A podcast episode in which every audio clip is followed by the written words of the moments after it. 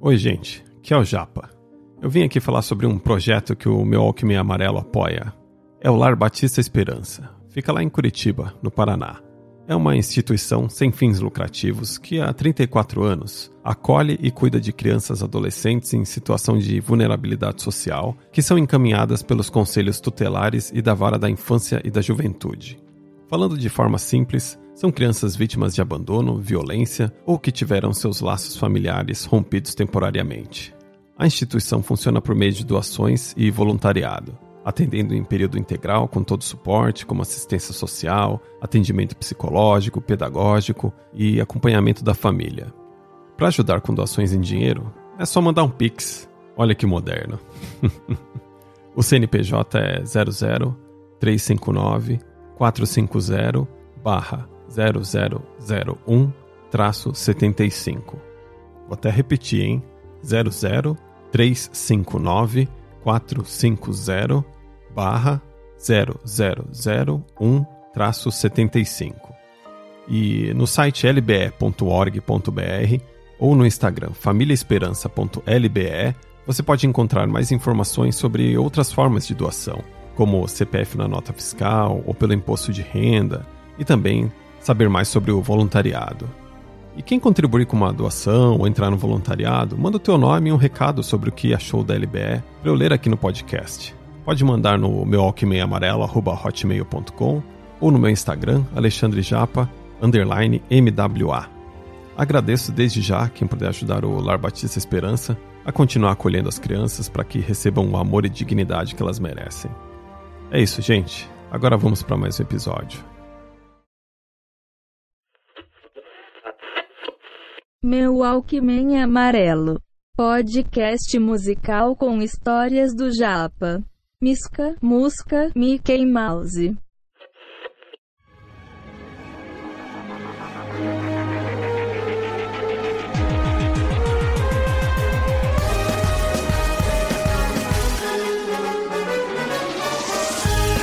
Se você ainda não teve alma corrompida pela magia do seu Walter Disney e o seu rato preto Mickey, essa é a trilha da Space Mountain, uma das atrações do Magic Kingdom.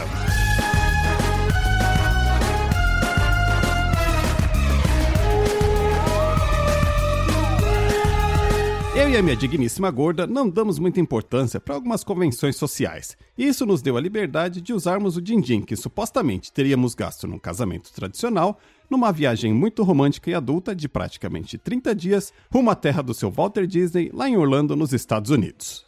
Obviamente, essa foi a melhor viagem de todas até hoje. Mas uma viagem não pode ser completa sem a gente passar uns perrengues, certo? Aquelas coisas que na hora pode ser meio merda, mas depois vira história pra gente dar umas boas risadas.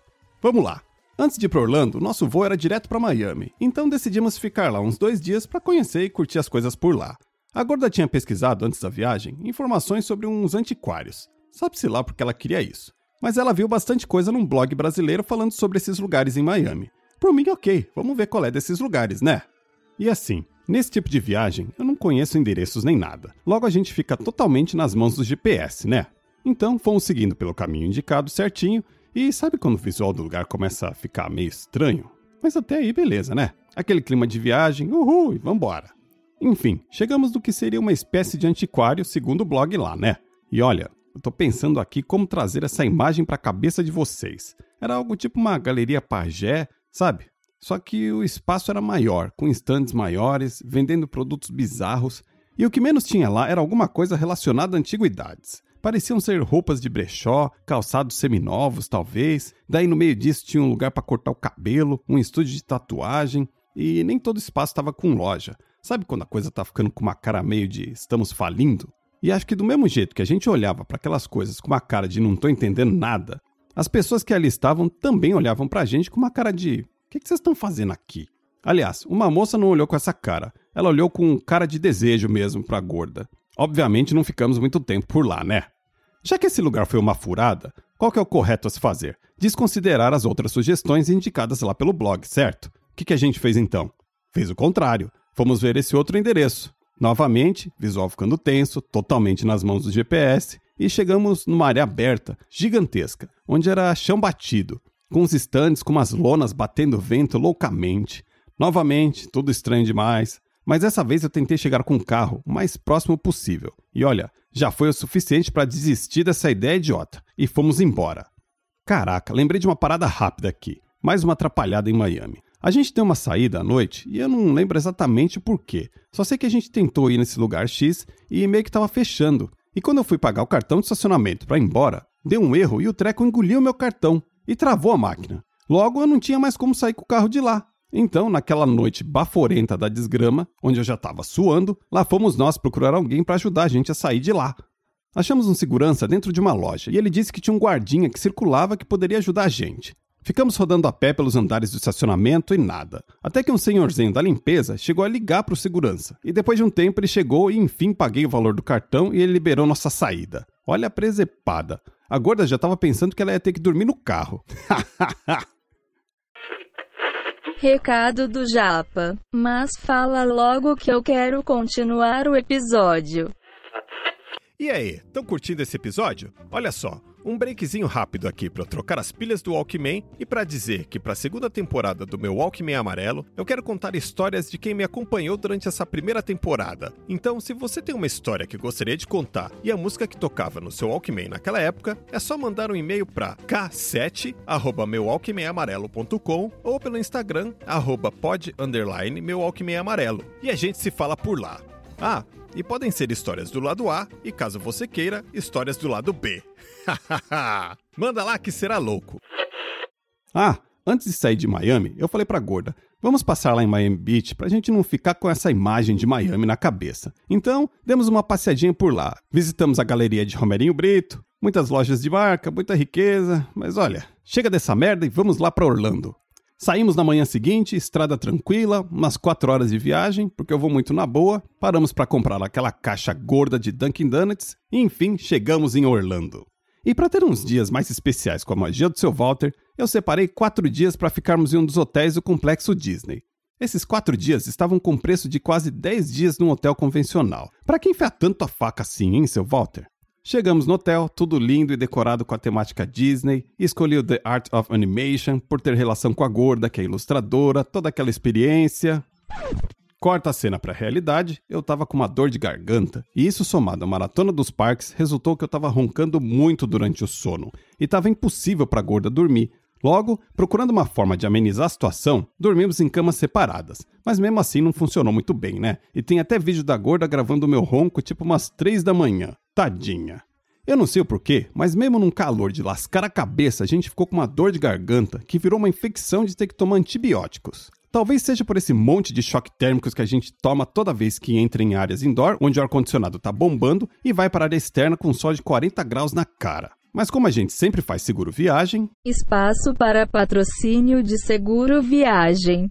Então usamos do recurso de chamar o médico e ele vai atender direto no hotel que você está hospedado. E usamos o serviço umas quatro vezes. E lembro que foram dois doutores diferentes. E na quarta vez que eu abri a porta para a doutora, eu ouvi um: Vocês novamente? Ai ai, Daí ela examinou a gorda, receitou os antibióticos e disse antes de ir embora: Espero não vê-los novamente.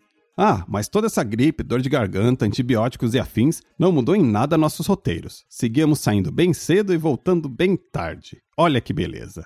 Essa é sobre autoestima fomos uma atração que se chama Medieval Times. É uma espécie de show replicando o tempo daqueles duelos de cavaleiros, meio cafona, sabe? E também inclui um jantar meio temático, pois a gente come com a mão, pois eles não servem talheres. Tudo para manter um clima, né?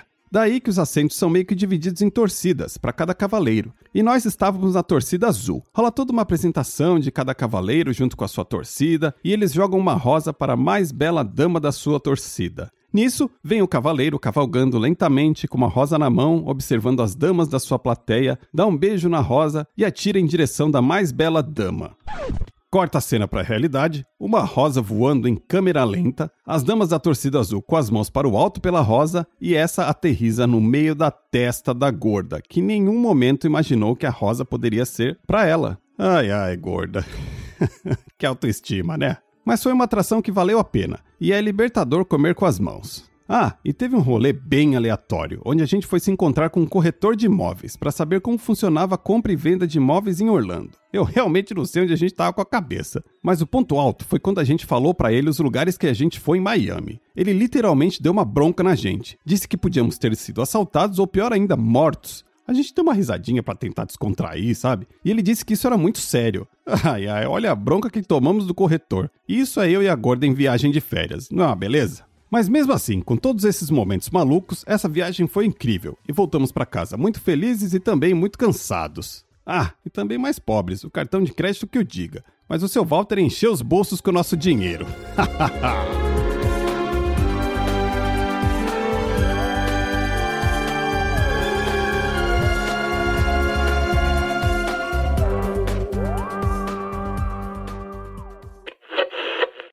era isso. Até uma próxima.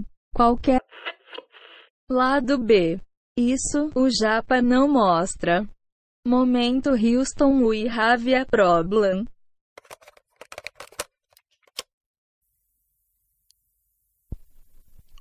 Então, viajar sempre é bom, né? Mas não quer dizer que tudo sempre dá certo. Uma das noites da viagem de casamento que a gente foi por Orlando, a gente foi no Outback. A gente sempre ia lá nesse restaurante lá em Curitiba, né? Então a gente tinha até aquela curiosidade pra gente saber como que era, né? Comparar assim entre o restaurante lá de Curitiba e esse que ficava nos Estados Unidos, né? Mas a gente acabou pedindo um hambúrguer, que ele parecia muito bom. E eu não lembro de ter visto isso no restaurante em Curitiba. Ah, a gente, meu, se acabou de tanto comer, né? Tava tudo muito bom até ali. E a gente tava voltando pro hotel e no meio do caminho deu uma leve pontada na barriga. Foi tipo um primeiro aviso, né?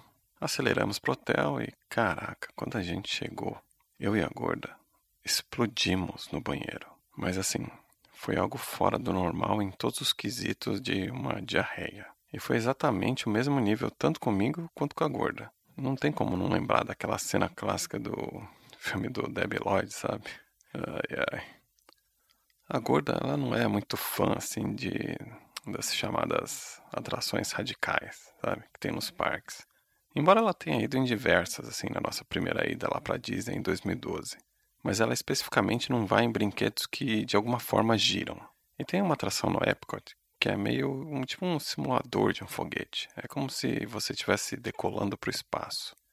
E ele tem duas opções: o time verde, que é mais sussa, e a opção do time laranja, que é para ser mais intensa. Mas assim, até ali a gente não tinha ideia do que era esse intenso, né? E fomos lá, né? Eu tava a gorda também. Chegou a nossa vez de ir. A gente entrou na cabine, um treca meio apertado, assim, né? A gorda, eu acho que ela já ficou meio tensa ali, porque, né? Ela tem uma certa claustrofobia. E ela me lembrou de um detalhe, que a tensão começou, sabe quando tem aqueles avisos prévios, assim, né? E um deles era, se possível, não mexer a cabeça e manter os olhos abertos. Aí, né? Já rolou aquela apreensão. E cada um tem uma função ali dentro da cabine. Aí ela ficou com a posição de commander. É, só que tem alguns botões ali que eu acho que tem que apertar conforme o desenrolar da atração, né? E quando a nave começou a decolar, a gorda disse que ela começou a se sentir muito mal. E ela não estava assim chorando, mas escorriam lágrimas dos olhos. Ela mal conseguia se mexer ou apertar os botões. É, tanto que alguém que estava ali do lado dela estava falando, tipo, ah, aperta o botão tal, aperta o botão tal, mas, tipo, ela estava muito mal. Daí, né, depois desses minutos todos de sofrimento, Daí acabou a atração e a gorda ela tava mole e tonta. E assim, a gente não sabe até hoje como que ela conseguiu andar, porque tinha um corredor assim bem longo até poder sair da atração, sabe? Aí ela foi meio cambaleante todo esse caminho e a gente conseguiu sair num lobby. E ela meio que sentou na primeira coisa que ela viu no chão assim. E depois eu fui pesquisar por que disso, né? Tentar entender. E assim, essa atração ela chega a atingir uma força G de 2.5. E para isso ser possível, esse brinquedo meio que gira. É tipo um, aquelas rodas de criança, sabe? Acho que chamam de gira-gira, né? Então, como eu falei antes, lá o brinquedo que gira é a única coisa que a gorda não se sente bem quando vai. E justamente a atração que a gente foi, ela faz um uso extremo disso para conseguir chegar nessa tal força G, né? Tadinha da gorda. Mas, né, tudo bem. Depois passou, ela ficou bem e no fim a viagem foi ótima. Ficha técnica. O meu Walkman Amarelo é um projeto idealizado por Alexandre Japa, textos criados por Alexandre Japa, artes gráficas pela ilustradora maravilhosa Klaus Souza, edição e publicação Alexandre Japa.